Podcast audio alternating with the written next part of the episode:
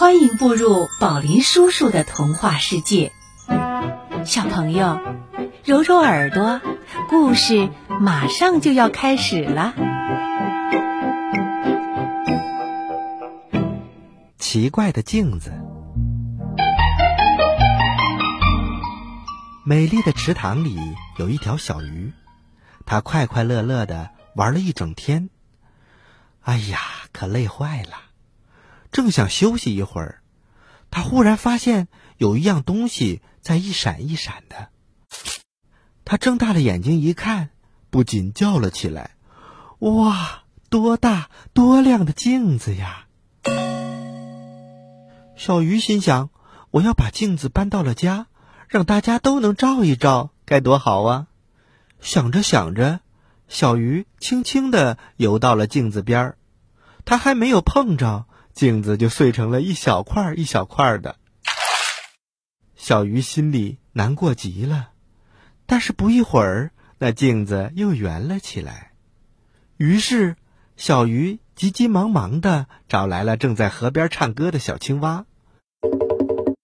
青蛙弟弟，我找到了一面又大又圆的镜子，请你帮我搬回家好吗？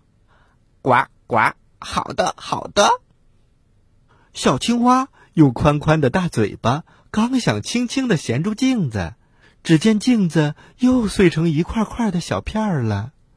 小鱼和小青蛙都很难过，但是不一会儿，那个镜子又圆了起来。于是，小鱼又急急忙忙的找来了正在水里跳舞的河蚌。河蚌姐姐。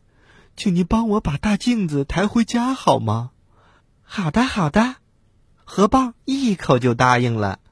他跟着小鱼来到镜子边儿，河蚌用两片蚌壳，刚想轻轻的夹住镜子，可镜子又碎了。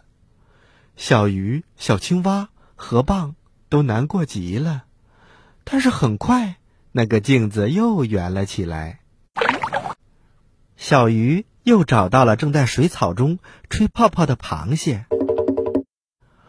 螃蟹哥哥，我找到一面又大又圆的镜子，请你帮我抬回家好吗？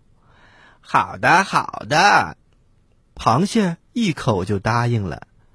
他用两只大大的钳子，刚想轻轻的夹住镜子，可是镜子又碎了。大家都很难过。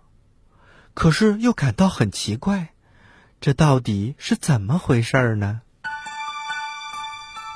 这时，一阵笑声传了过来。虾公公拖着他长长的胡子游了过来。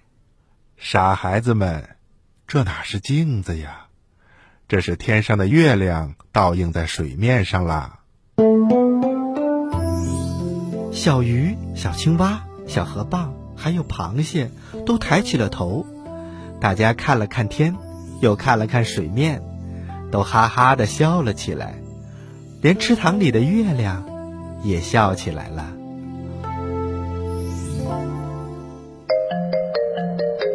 小朋友，宝林叔叔的故事就讲到这里了，记得明天继续光临十二睡前故事哦。